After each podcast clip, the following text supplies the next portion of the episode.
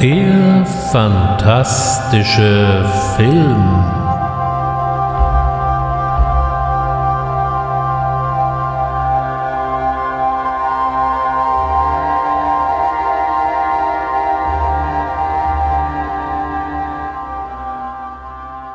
Herzlich willkommen beim fantastischen Film. Und heute mache ich da weiter, wo ich beim letzten Mal aufgehört habe. Wir haben uns ja die Werke von Stanley Kubrick vorgenommen und besonders natürlich, wie es in diesem Podcast hier üblich ist, die fantastischen Werke. Den letzten Film, den ich von ihm hier ausführlich besprochen hatte, war 2001 Odyssee im Weltraum von 1968 und der war trotz des eher debakelhaften Premierenstarts dann doch ein Erfolg und wird im Großen und Ganzen von den meisten Leuten immer noch für einen der überragendsten Science-Fiction-Filme gehalten, die bisher produziert wurden. Kubrick, der da noch bei Metro Goldwyn Mayer, also MGM, unter Vertrag stand, hatte jetzt freie Fahrt und wollte eigentlich sein ganz besonderes Herzensprojekt angehen, ein Film über Napoleon Bonaparte.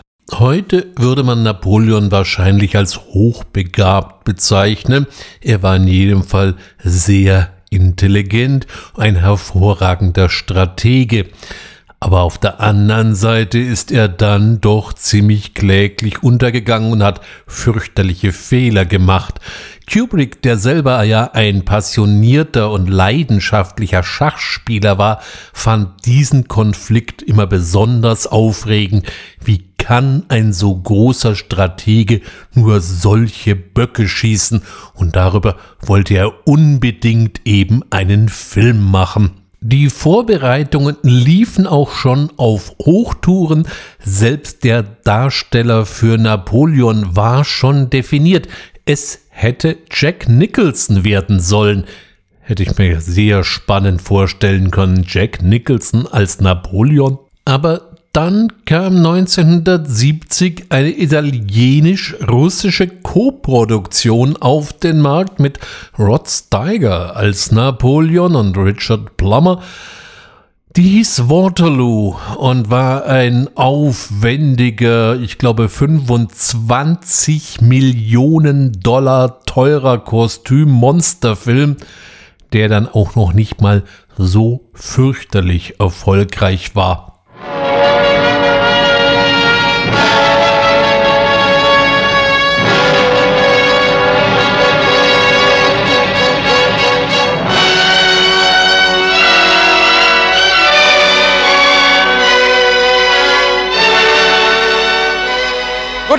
Soldiers! Goodbye, my sons!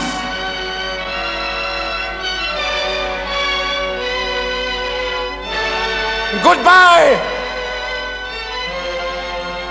my children! My body's dying, yet my brain is still good. So there's the great thief of Europe himself.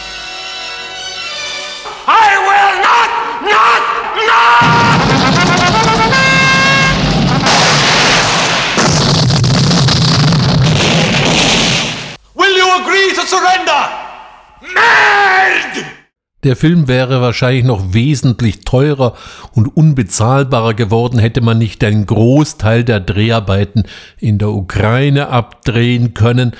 Wie auch immer, MGM bekam kalte Füße und sagte sich, na ja, Waterloo schon nicht gut gelaufen und jetzt gleich nochmal ein Napoleon-Film hinterher. Nee, darauf haben wir keinen Bock mehr und zogen sich aus dem ganzen Projekt zurück und so wurde es eben nichts mit dem Napoleon-Film von Kubrick. Es wurde zu seinen Lebzeiten überhaupt nichts mehr mit diesem Projekt. Er hat immer mal wieder dran geschliffen, aber es kam nicht mehr zu einer Realisierung. Stattdessen erinnerte er sich an einen Roman und an einen Stoff, den er schon mal naja, den man ihm schon mal vorgeschlagen hatte, besser gesagt, und den er abgelehnt hatte. Und zwar handelte es sich um eine Romanverfilmung des Romans Clockwork Orange von Anthony Burgess. Burgess hatte diesen Roman 1962 geschrieben und er gehört in das weite Feld der Science-Fiction-Romane. Science-Fiction muss ja nicht unbedingt immer in den Tiefen des Weltalls mit tollen Raumschiffen spielen. Nein, dieser Roman ist in einer sehr nahen Zukunft angesiedelt und wenn man sich Anthony Burgess Roman so anschaut, war er geradezu prophetisch, denn er beschrieb ziemlich genau die Zustände von Großbritannien in den 70er Jahren.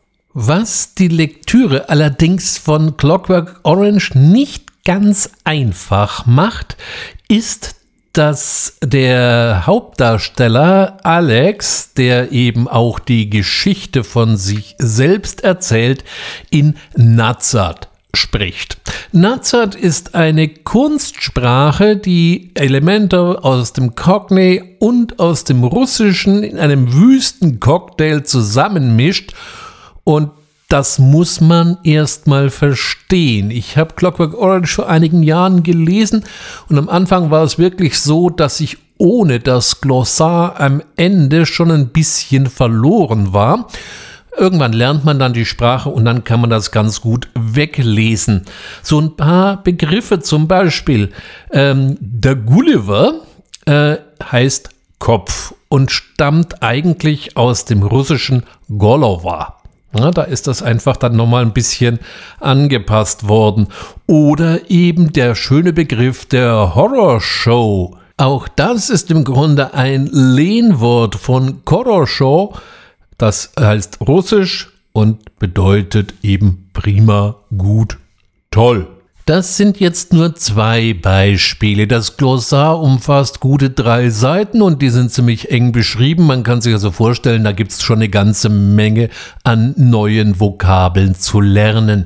Das war dann auch genau der Punkt, wo Kubrick gesagt hat, naja, das ist ja alles schön und recht, aber das versteht ja keine Sau. Also nee, lassen wir das erstmal und das ganze Projekt erstmal beiseite legte. Und überhaupt, was ist das eigentlich für ein Titel? A Clockwork Orange. Was soll das für eine Orange denn bitteschön sein?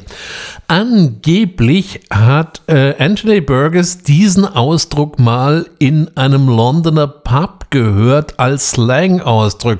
As queer as a Clockwork Orange. Dazu muss man allerdings auch noch wissen, dass Queer in den frühen 70er oder in den 60er Jahren oft noch eine ganz andere Bedeutung hatte. Da stand es eher für seltsam, eigenartig, ungewöhnlich, ja, vielleicht auch manchmal für ein bisschen abartig. In der Literatur findet sich noch so die ein oder andere Erklärung, was man sich denn bitte unter einer Clockwork Orange so vorzustellen hat. Ich lasse das an der Stelle einfach mal so stehen, nicht zuletzt auch aus dem Grund, weil dieses Bild für den Film so gut wie keine Bedeutung hat. Das kommt nur ganz, ganz am Rande da mal vor. Kubrick übernahm hierfür wie immer die Produktion und auch die Regie und setzte diesmal noch einen drauf und schrieb sogar das Drehbuch dafür, wobei er ziemlich eng am Original blieb bis auf das Ende. Das ist im Film sehr offen gehalten, der Roman endet deutlich optimistischer. Allerdings muss man auch hier etwas vorsichtig sein. Äh, die britische Originalversion endet positiv. Die amerikanische Version des Romans bleibt ebenfalls offen, so dass äh, Burgess später sich äh, gar nicht so negativ über die Verfilmung geäußert hat und nur gemeint hat, na ja, er wusste es ja nicht wohl, er hat das amerikanische Buch gehabt, er war ja schließlich Amerikaner. Das ist Schuld der amerikanischen Verleger, die mein Buch gekürzt haben. Für diejenigen, die das Buch nicht gelesen und den Film vielleicht sogar noch nicht gesehen haben. Es ist die Geschichte um Alex, einen jungen Mann, dessen Hauptinteressen Verbrechen, Vergewaltigung und Beethoven interessanterweise sind. Und ähm, der allerdings dann äh, therapiert wird, um aus ihm einen guten Menschen zu machen, worauf man ihn dann völlig zu einer leblosen Puppe degradiert und das sieht dann die Politik ein, vor allem was sich Ärger einfängt und dann muss das eben wieder korrigiert werden.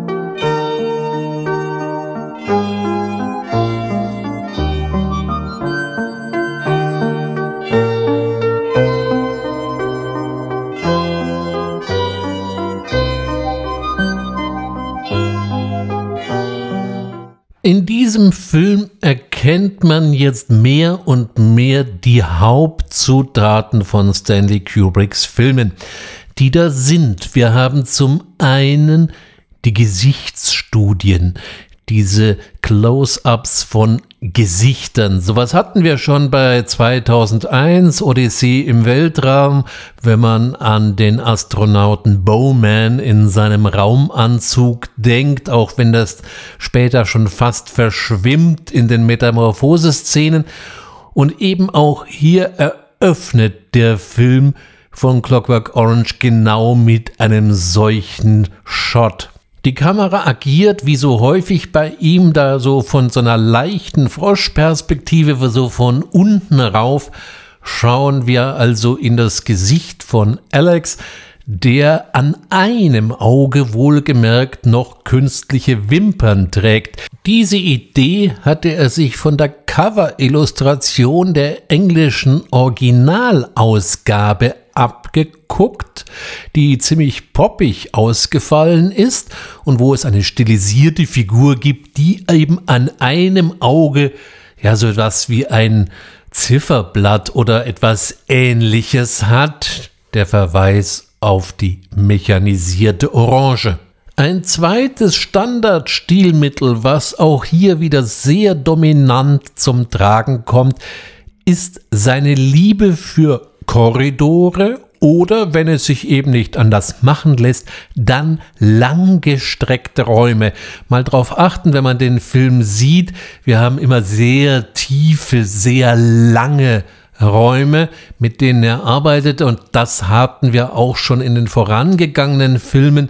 Man denke nur in der Odyssee 2001, äh, wie Bowman am Anfang eben durch das Raumschiff joggt oder eben sich das Raumschiff so schön langsam unter ihm wegdreht. Und auch das dritte Stilmittel findet in Clockwork Orange wieder interessante dramaturgische Verwendung und das ist Essen. Essen spielt bei Kubrick von Anfang an immer eine nicht ganz unerhebliche Rolle. Selbst in seinem allerersten Dokumentarfilm The Day of the Fight. Um was geht es? Um einen Boxer und natürlich auch, dass der frühstückt, dass die beiden Brüder zusammen essen. Später dann in Spartacus natürlich, man liegt zu Tische. Oder eben auch bei Dr. Seltsam, da ist im War Room ein großes Buffet aufgebaut. Oder eben dann die unterschiedlichen Essensmöglichkeiten im Weltall oder eben im Raumschiff. Bei Clockwork Orange spielt dann eben auch wieder Essen eine große Rolle, zum Beispiel wenn es um den Verzehr von Spaghettis geht oder eben wenn der zwar geheilte, aber noch leicht ledierte Alex sich vom Innenminister füttern lässt. Und damit muss ich natürlich an dieser Stelle mal was zum Cast sagen, denn die Rolle des Alex war auch die Rolle seines Lebens oder besser gesagt ist noch die Rolle seines Lebens. Ich spreche von Malcolm McDowell. Dieser hatte seinen Durchbruch bei Lindsay Andersons If, einem äh, Schuldrama. Und für ihn war es sein dritter großer Kinofilm. Man kann über den Film ja sagen, was man möchte, und die Rezeptionen fielen durchaus sehr unterschiedlich aus. Allerdings Malcolm McDowell hat hier wirklich ein Jahrhundertwerk vorgelegt. Ich muss auch sagen, die deutsche Synchro ist natürlich wieder mal ordentlich, wie fast bei jedem Kubrick-Film, aber äh, das Original und gerade so diese ersten Zeilen, die McDowell dann eben auch selber spricht als Sprecher oder Erzähler aus dem Off, die haben schon einen ganz besonderen Reiz. There was me, that is Alex, and my three droogs, that is Pete, Georgie, and Dim. And we sat in the Korova milk bar trying to make up our razoo docs what to do with the evening. The Korova milk bar sold Milk Plus, which is what we were drinking. This would sharpen you up and make you ready for a bit of the old ultra-violence. Weiterhin sehr erwähnenswert ist auch der Auftritt von Patrick McGee in der Rolle des Mr. Alexanders. Kubrick, der überhaupt immer dazu neigte, Takes x-mal wiederholen zu lassen, hat ihn wohl auch immer weiter angefeuert, noch mehr, noch mehr oder noch mehr zu geben. Besonders beachtlich ist die Szene, in der Mr. Alexander merkt, wen er sich ins Haus geholt hat. Also diese Grimasse ist schon rekordverdächtig.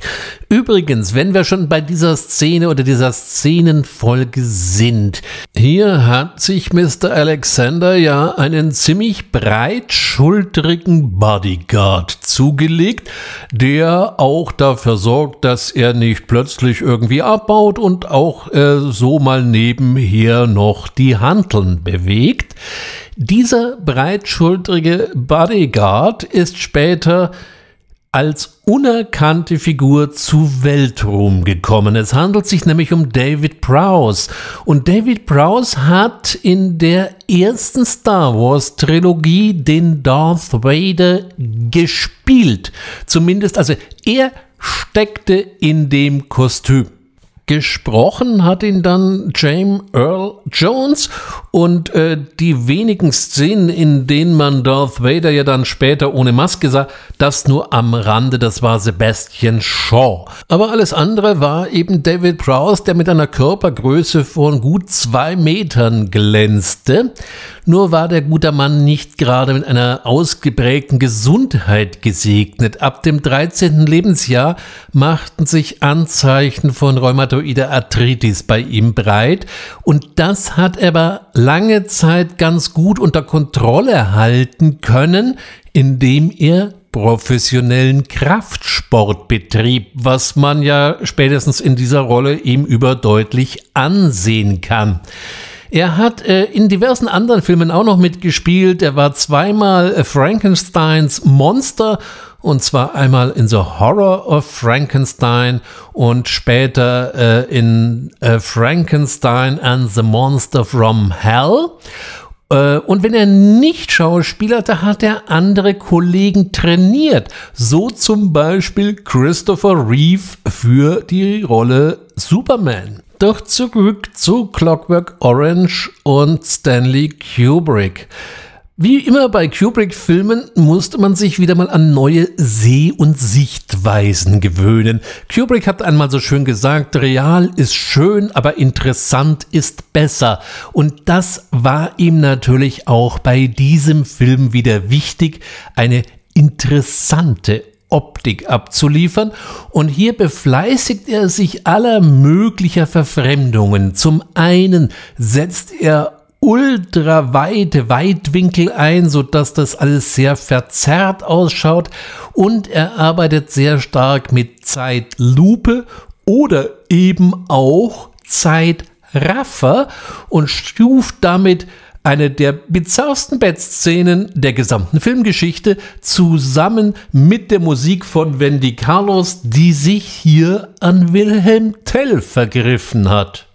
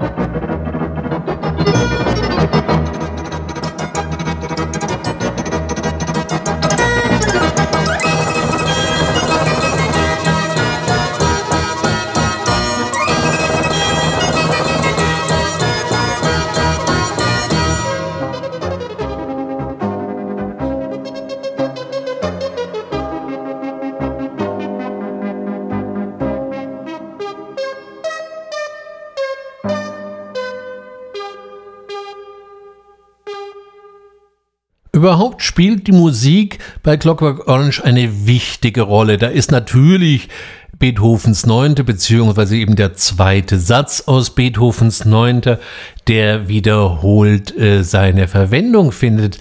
Aber auch sonst nutzt Kubrick hier die Musik, um quasi einen Kontrapunkt, einen Gegenpunkt zum Geschehen auf der Leinwand zu setzen. Dem Film wird ja immer wieder vorgeworfen, er wäre über die Maßen gewalttätig und genau in diesen Gewaltszenen setzt Kubrick auf ganz andere Musik, wie zum Beispiel auf die Ouvertüre aus der diebischen Elster.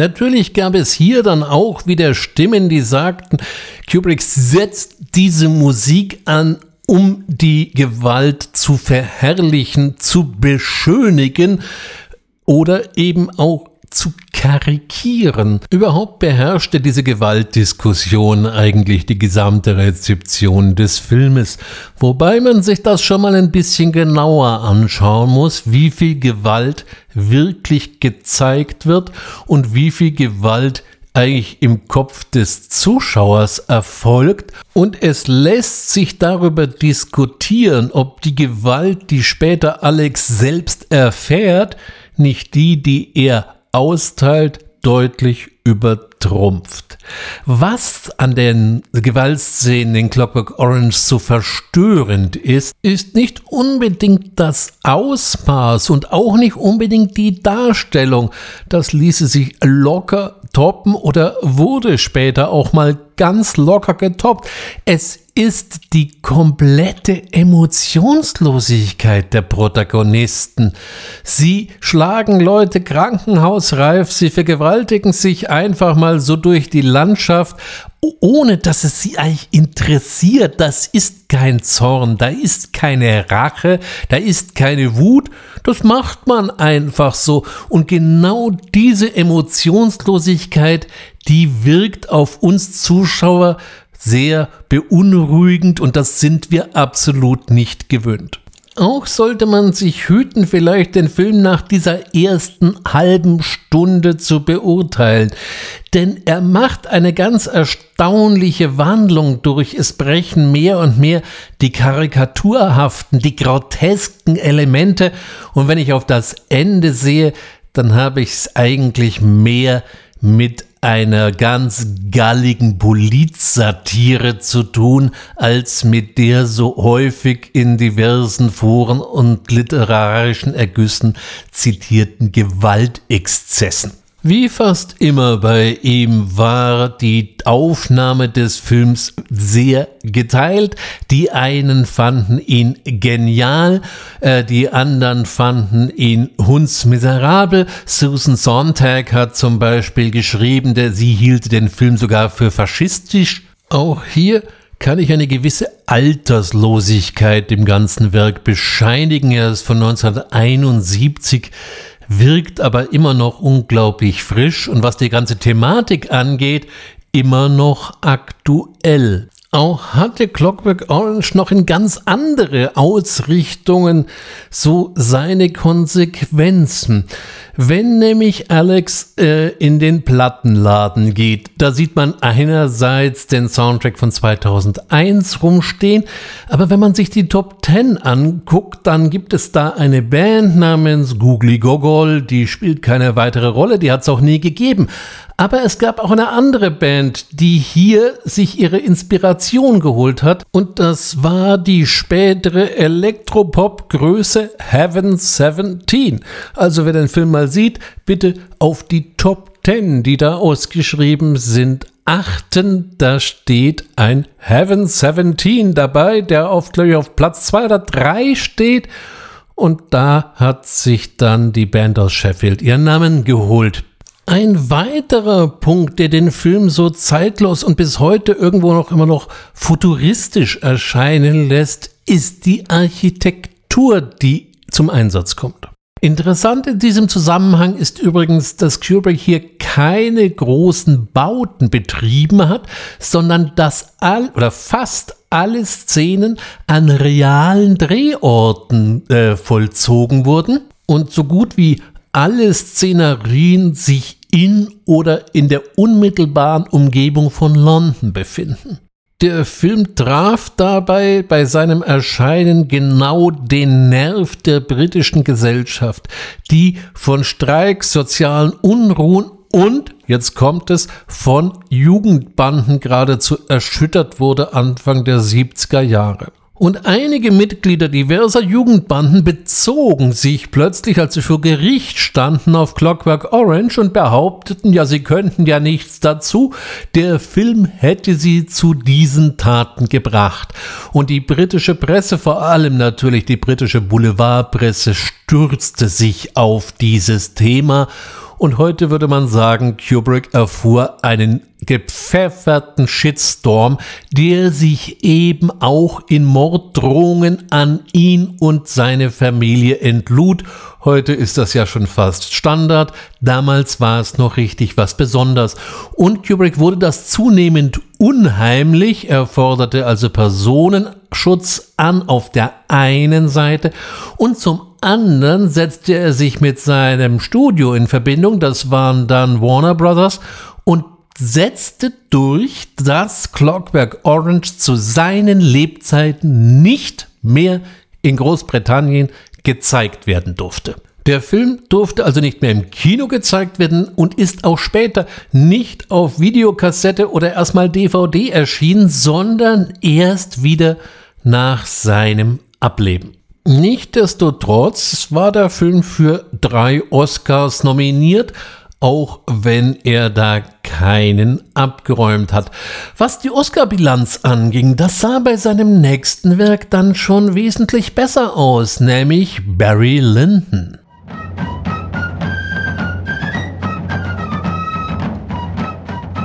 Barry Lyndon, a film by Stanley Kubrick, starring Ryan O'Neill and Marissa Berenson, has won the Best Picture and Best Director award presented by the National Board of Review. Richard Schickel, in a Time magazine seven page cover story, called the film ravishing, overwhelming, an uncompromised artistic vision, and said, Director Stanley Kubrick asserts a claim to greatness that time alone can, and probably will, confirm. CBS TV critic Pat Collins called it a masterpiece, monumental, a perfect film of epic size. Preise gab es für dieses Werk, was sein längster Film ist mit drei Stunden und vier Minuten. Dann ganz schöner Brummer. Leider war es nicht unbedingt der erfolgreichste Film, obwohl ich ganz offen sagen muss, das hat Barry Lyndon nicht verdient. Er ist ebenfalls unfassbar gut fotografiert und nie hat jemand das 18. Jahrhundert so explizit, so lebensnah und dann doch wieder, als hätte man Gemälde vor sich, in denen Menschen agieren, umgesetzt. Für einen technischen Kunstgriff ist Barry Lyndon ja auch berühmt geworden, nämlich äh, Kubrick hatte von äh, der Warner alte Rückprojektionskameras aufgekauft. Da hat er gesagt, ach Mensch, ja, wenn ihr da noch eine habt oder zwei, ich hätte da gern welche so aus, äh, sage ich mal, eher emotionalen Gründen, aber er war ein alter Fuchs und erst viel später sind die drauf gekommen, das waren die besten Kameras, die je gebaut wurden, absolut unverwüstlich mechanische Wunderwerke. Kubrick bekam solche Kameras und er bekam sie meines Wissens sogar geschenkt nach dem Motto, ja, die stehen bei uns rum, dann, dann hast du sie halt, wenn es dir Spaß macht. Und ließ sie umbauen. Er ließ in sie Zeiss Planarobjektive einbauen, die extrem lichtstark waren. Und diese Kameras hat er dann bei Barry Lyndon verwendet, um Szenerien drehen zu können, die ausschließlich mit Kerzen ausgeleuchtet waren. Man kann das ja immer mal wieder sehen, da macht jemand eine Kerze an und der Raum wird hell. Jeder weiß aus dem realen Leben, das ist beim besten Willen nicht so. Und das wollte Kubrick in seinem Film eben auch nicht haben. Da braucht man schon viele Kerzen und man sieht auch viele Kerzen in den entsprechenden Szenen brennen. Dürfte eine ziemlich warme Angelegenheit gewesen sein. Aber es reichte eben und speziell mit diesen Objektiven genau mit diesem Licht auch zu drehen. Auch bei Barry Lyndon handelte es sich um eine Romanverfilmung und zwar hat den Roman William Macbeth Thackeray geschrieben, der eigentlich als einer der bedeutendsten Romanciers des viktorianischen Zeitalters gilt. Allerdings den Roman um Barry Lyndon fanden die Leser damals auch nicht so richtig toll. Also irgendwie der Stoff scheint nicht zu funktionieren. Ich empfehle den Film trotzdem dringend. Dabei sind eben nicht nur Kamera, Story, Licht etc. außerordentlich. Es sind vor allem die Duellszenen, bei denen es sich übrigens ausschließlich um Pistolenduelle handelt, die unvergesslich bleiben. Dieser Film kam 1975 in die Kinos und dann sollte es dann doch wieder vier Jahre dauern, bis das nächste Werk fertiggestellt wurde. Je älter er wurde, desto länger brauchte er ehrlich gesagt für seine unterschiedlichen Projekte. Und dieses Projekt war eine Stephen King-Verfilmung, nämlich The Shining. I don't suppose they uh, told you anything in Denver about the tragedy we had up here during the winter of 1970? I hired a man named Charles Grady as the winter caretaker. From what I've been told, I mean, he seemed like a completely normal individual. But at some point during the winter, he must have suffered some kind of a complete mental breakdown. He ran amok and uh, killed his family with an axe. Well, can rest assured, Mr. Ullman, that's not going to happen with me. that's right. The only thing that can get a bit trying up here during the winter is uh, the tremendous sense of isolation. Is there something bad here? I fear you will have to deal with this matter in the harshest possible way. I'm not gonna hurt you. I'm just gonna bash your brains. The Shining ist ein relativ früher Roman von Stephen King neben Carrie und Cujo so ungefähr. So die frühen Werke Firestarter fällt da auch noch so ein bisschen rein. Und genau daran entzündet sich bis heute schon mal sehr, sehr viel Kritik an dem Film. Die Stephen King-Fans sind da sauer, weil Kubrick aus ihrem Stephen King-Roman natürlich mal wieder etwas völlig anderes gemacht hat. Auch King selber hat sich gegenüber dieser Verfilmung nicht unbedingt positiv geäußert, aber vielleicht liegt das auch so ein bisschen an verletztem Stolz, nämlich er hat ein erstes Drehbuch für Kubrick geschrieben, der das allerdings ablehnte und ein das eigentliche Drehbuch dann eben mit Diane Johnson verfasste. Es ist wie immer das Problem mit Literaturverfilmungen.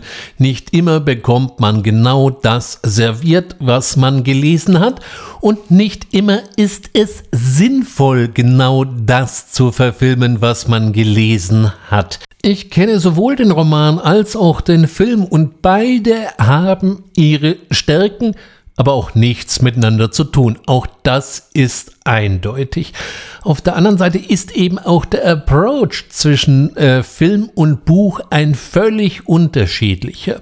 Im Buch geht es eben darum, dass es ein Hotel gibt, was auf einer Indianergrabstätte errichtet wurde und von dieser Indianergrabstätte, ähnlich wie im Poltergeist so ein bisschen auch, geht das Böse aus. Das Hotel selber ist quasi ein Charakter. Dazu kommen noch die in ähm, Tierform geschnittenen Hecken, die dann eben später auch äh, die Protagonisten angreifen. Man bedenke, der Film ist 1979, 1980 erschienen. Ehrlich gesagt, ich hätte da gerne keine Heckenmonster gesehen, weil das hätte nur schief gehen können. Das wäre wahrscheinlich nicht gruselig, das wäre einfach nur lächerlich geworden. Kubrick verfolgt hier einen ganz anderen Ansatz. Die indianische Grabstätte, die wird am Rande mal erwähnt und das Hotel trägt ziemlich viel indianisches Dekor, so in seinen Sälen, aber sonst spielt das Hotel an sich keine böse Rolle. Es ist nur ein Gebäude. Es ist wirklich nicht mehr. Das Interessante ist, was sich in dem Gebäude abspielt oder vielleicht auch nur in den Köpfen der Protagonisten. Und genau das wissen wir alles nicht ganz so genau. Was ist wirklich ein Geist, ein Gespenst oder was ist eine Illusion? Kubrick hat dabei äh, Geister und Gespenster immer abgelehnt, weil er sagte, das setzt ja voraus, dass es irgendeine Form von Leben nach dem Tod gäbe. Davon war er, da er ja ein bisschen pessimistischer unterwegs war, nicht überzeugt. Er sah in Geistern höchstens noch irgendwie Schatten von ehemals Lebenden, so eine Art Echo waren die Dreharbeiten für Clockwork Orange relativ einfach, nachdem man sich ja auf real existierende Drehorte konzentrierte, wurde es bei Shining schon mal wieder deutlich komplizierter. Man sieht am Anfang in den berühmten Flugaufnahmen dann eben ein Hotel da stehen. Dieses Hotel gibt es wirklich, das steht in Oregon. Alles, was man danach sieht, das sind Studiokonstruktionen. Das heißt, es wurde eine Fassade im Studio in England nachgebaut und natürlich sämtliche Innenräume wurden ebenfalls nachgebaut. Auch was das Design der Hotelzimmer anging, ging Kubrick einen interessanten Weg. Er hat sich hunderte Hotelzimmer oder Bilder von Hotelzimmern schicken lassen und hat daraus dann die entsprechenden ausgewählt. Er war da relativ bescheiden und sagte, mein Gott, da gibt es Leute, die haben sich da wirklich den Kopf zerbrochen, wie man ein tolles Hotelzimmer machen soll. Ich bin kein Architekt, warum sollte ich mir das anmaßen? Ich suche mir einfach die für meine Zwecke besten aus. Unter den Die Hard Horror Fans genießt Shining nun sagen wir mal einen etwas zweifelhaften Ruf.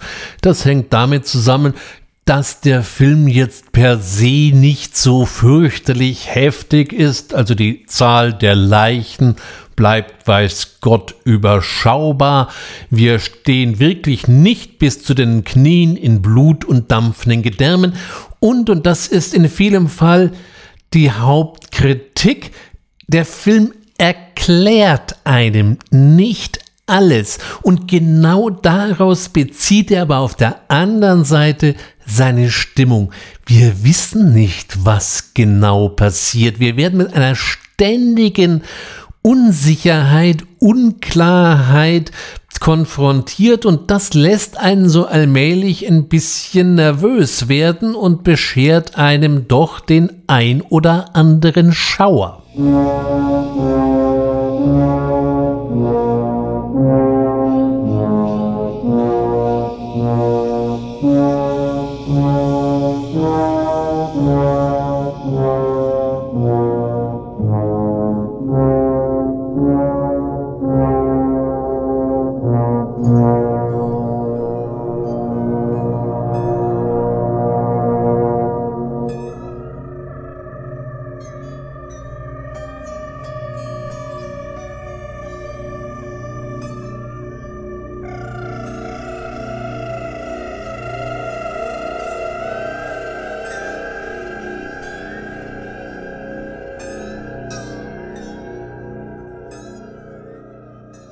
Getragen wird der ganze Film natürlich von Jack Nicholson alias Jack Torrance. Auch hier haben wir einen deutlichen Unterschied gegenüber dem Roman. Da hat nämlich der junge Danny eine wesentlich größere Rolle als im fertigen Film. Ich kann hier immer wieder mal lesen, von wegen, ja, Jack Nicholson hätte da so ein fürchterliches Overacting betrieben. Overacting tritt eigentlich nur auf, wenn jemand nicht schauspielen kann, aber es verzweifelt versucht. Das würde ich mal Jack Nicholson nicht unterstellen, dass er nichts kann.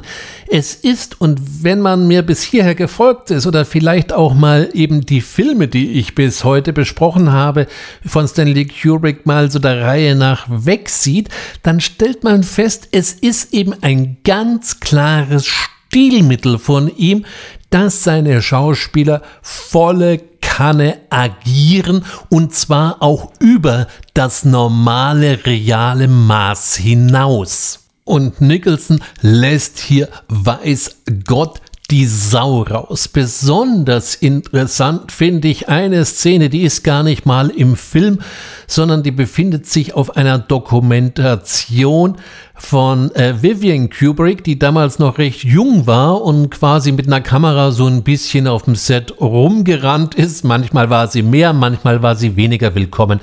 Und in dieser Dokumentation gibt es eine Szene, wie Nicholson in seiner Garderobe ist äh, mit ihr äh, und äh, mit der Kamera rumscherzt, sich nebenher was zu essen bestellt und irgendwie ein ausgesprochen netter Mensch ist, dann plötzlich zum Set geht und während er zum Set geht, sich quasi in ein Monster verwandelt.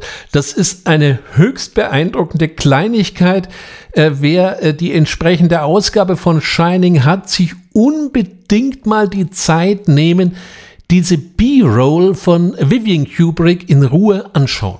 Eine andere Rekordeinstellung, die im Zusammenhang mit Shining immer wieder genannt wird, ist die berühmte Axtszene, wenn Jack Torrance alias Jack Nicholson völlig durchgedreht die Wohnungstür oder besser gesagt die Apartmenttür zerschlägt.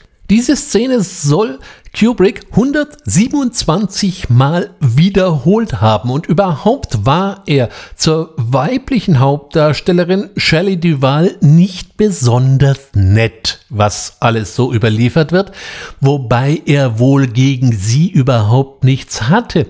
Aber für ihn waren natürlich seine Filme und seine Projekte immer das A und O und dann wollte er, dass die Schauspieler eine bestimmte Art und Weise agieren und hat sie wohl nur deswegen ziemlich mies behandelt, um sie wirklich ständig so am Rande der Hysterie zu halten, damit sie wirklich für diese Rolle entsprechend agiert. Das ist natürlich eine etwas grobe Methode, aber na gut, der Zweck heiligte in diesem Fall die Mittel. Der einzige, der wohl am Set nicht ständig kurz vorm Durchdrehen war, war Danny Lloyd, der eben den Sohn der Familie Danny Torrance spielt. Es wird erzählt, er hätte es wirklich nicht ganz umrissen, was er da treibt und hätte den Film erst viel später mit 17 Jahren gesehen.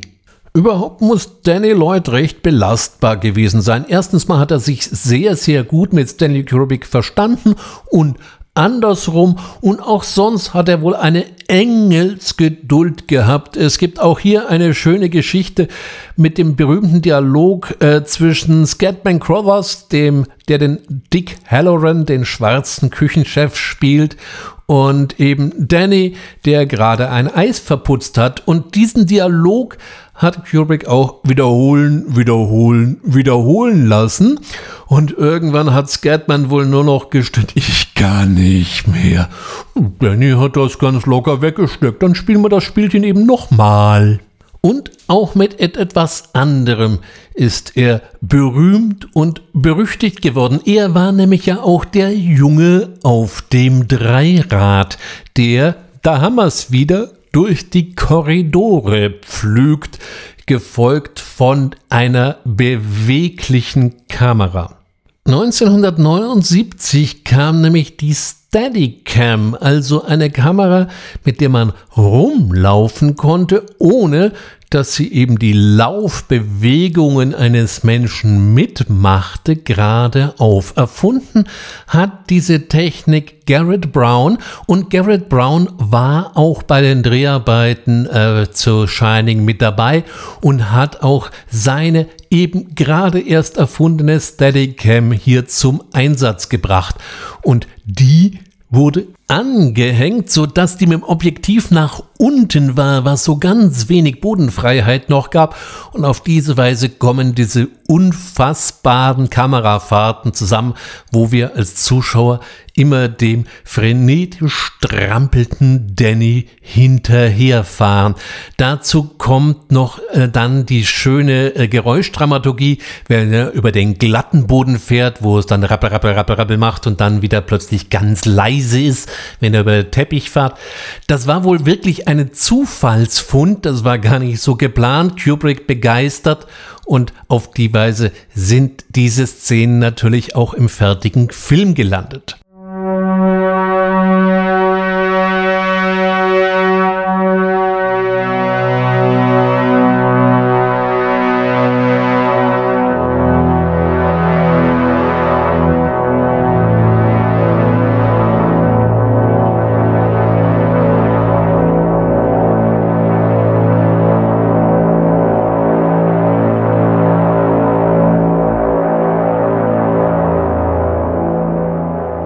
Eine der beeindruckendsten und vielleicht auch ungemütlichsten Szenen ist, wenn Wendy Torrance an den Schreibtisch ihres Mannes tritt und feststellt, was der da geschrieben hat, nämlich dass dies offensichtlich gar kein Roman ist und wohl auch nie einer wird, denn es besteht nur alles aus einem einzigen Satz.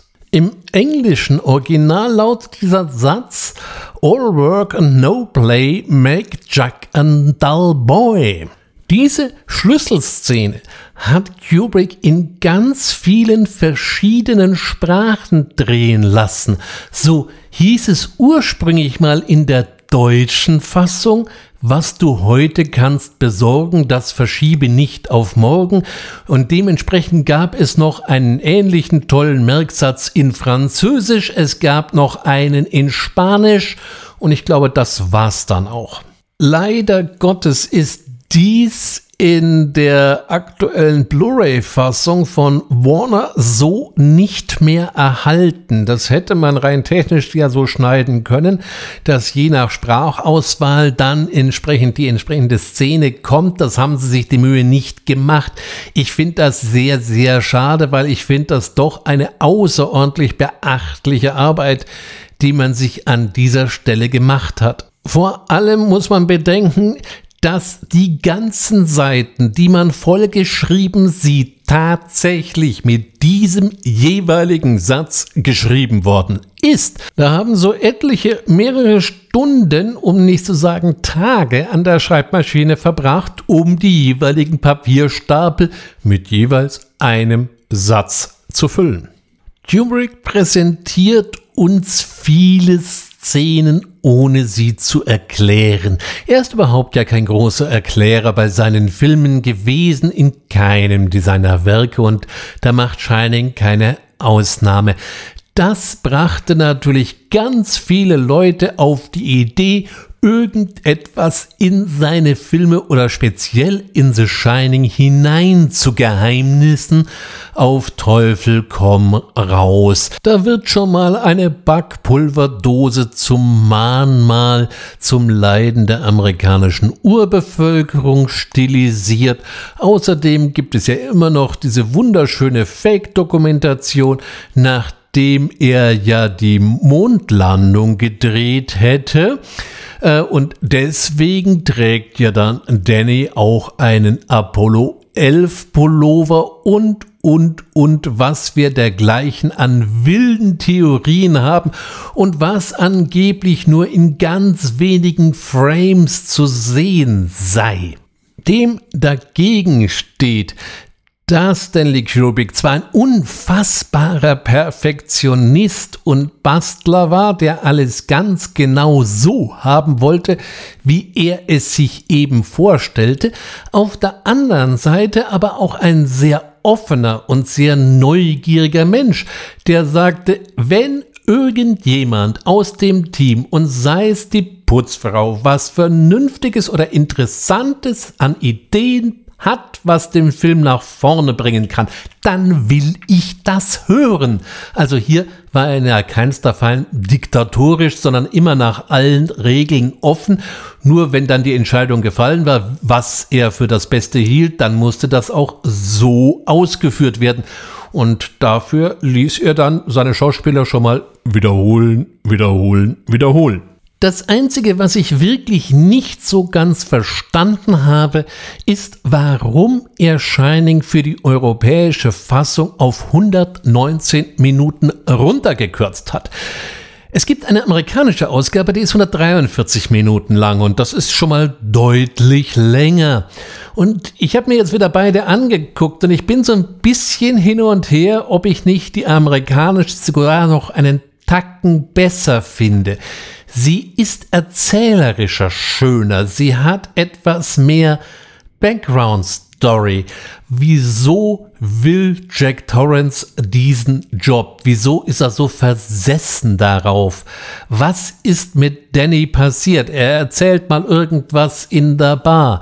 Äh, auch das Shining findet nochmal eine andere und etwas größere Rolle und es gibt noch so ein, zwei ganz interessante Szenen.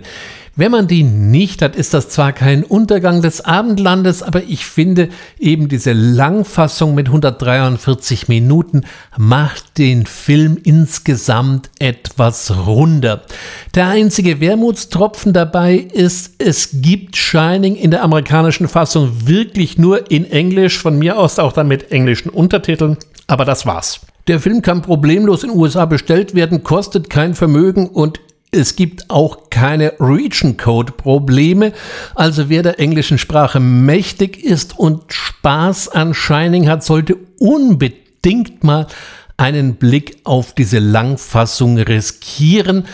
Das lohnt sich auf jeden Fall mal gesehen zu haben. Zum Abschluss natürlich nochmal, auch das bleibt uns hier natürlich nicht erspart, einen kurzen Blick auf die Musik, denn auch diese ist in diesem Werk wieder ungewöhnlich und lässt den Film erst richtig ungemütlich werden.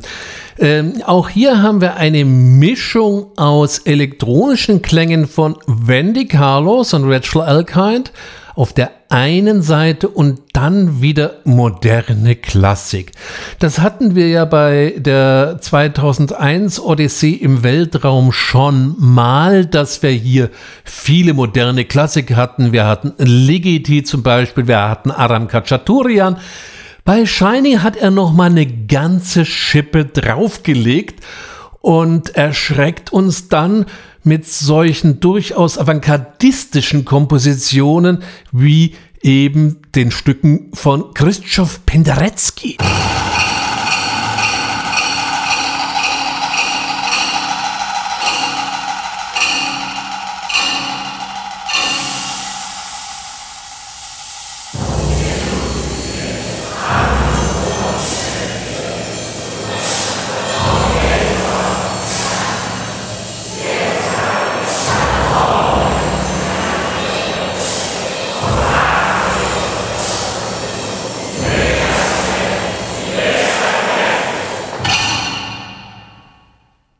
Ist natürlich nun auch jetzt für geübte Ohren durchaus harter Stoff, aber genau diese Klänge machen erst diese Stimmung aus, dieses Verunsichernde, dieses Ungemütliche, was den Film eben von vorn bis hinten durchzieht. Und das ist es vielleicht noch am ehesten, wie man Shining äh, kommentieren oder auch bezeichnen kann.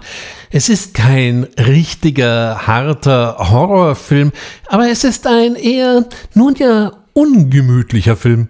Ja, und damit sind wir jetzt dann glücklich doch am Ende meiner kleinen Stanley Kubrick Retrospektive angekommen.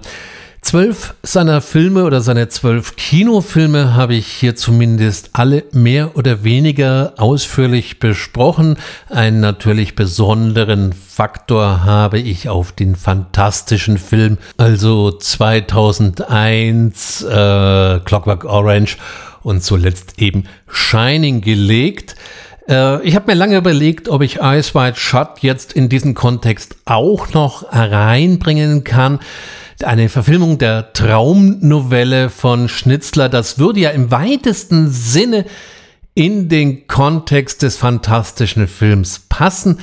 Ich empfehle den Film einfach jetzt nur mal ganz allgemein, wer ihn noch nicht gesehen hat und wahrscheinlich Wer mir bis hier gefolgt ist, wird wahrscheinlich schon Appetit bekommen haben, sich Kubrick-Filme doch mal wieder anzuschauen. Das ist nämlich das Schöne, man kann sie immer wieder sehen und man wird immer wieder etwas Neues drin entdecken und von daher auch dieses Beziehungsdrama, was auch hart am Rande der Realität stattfindet zwischen Tom Cruise und seiner damaligen Ehefrau noch Nicole Kidman. Das war dann auch gleichzeitig sein letzter Film. Nachdem er noch merkte, dass das offensichtlich ein Erfolg werden könnte, ist wohl sehr viel auch an Last, was auch das war wieder eine sehr lange Arbeit abgefallen und das machte dann die Pumpe nicht mehr mit und so starb er kurz danach an einem Herzinfarkt. Ich lade Sie ein, beim nächsten Mal mir wieder in neue, fantastische und wahrscheinlich auch wieder wesentlich finsterer Gefilde zu folgen. Wenn Sie Lust haben und wenn Ihnen es bisher gefallen hat, dann abonnieren Sie den fantastischen Film. Ihnen würde sonst etwas entgehen. Ich bedanke mich auf jeden Fall an dieser Stelle vielmals für Ihr Interesse. Für Ihr Zuhören wünsche Ihnen eine gute Zeit. Vergessen Sie nicht, fantastische Filme zu schauen. Bis bald, sagt Ihr Ulrich Wössner. Thank you.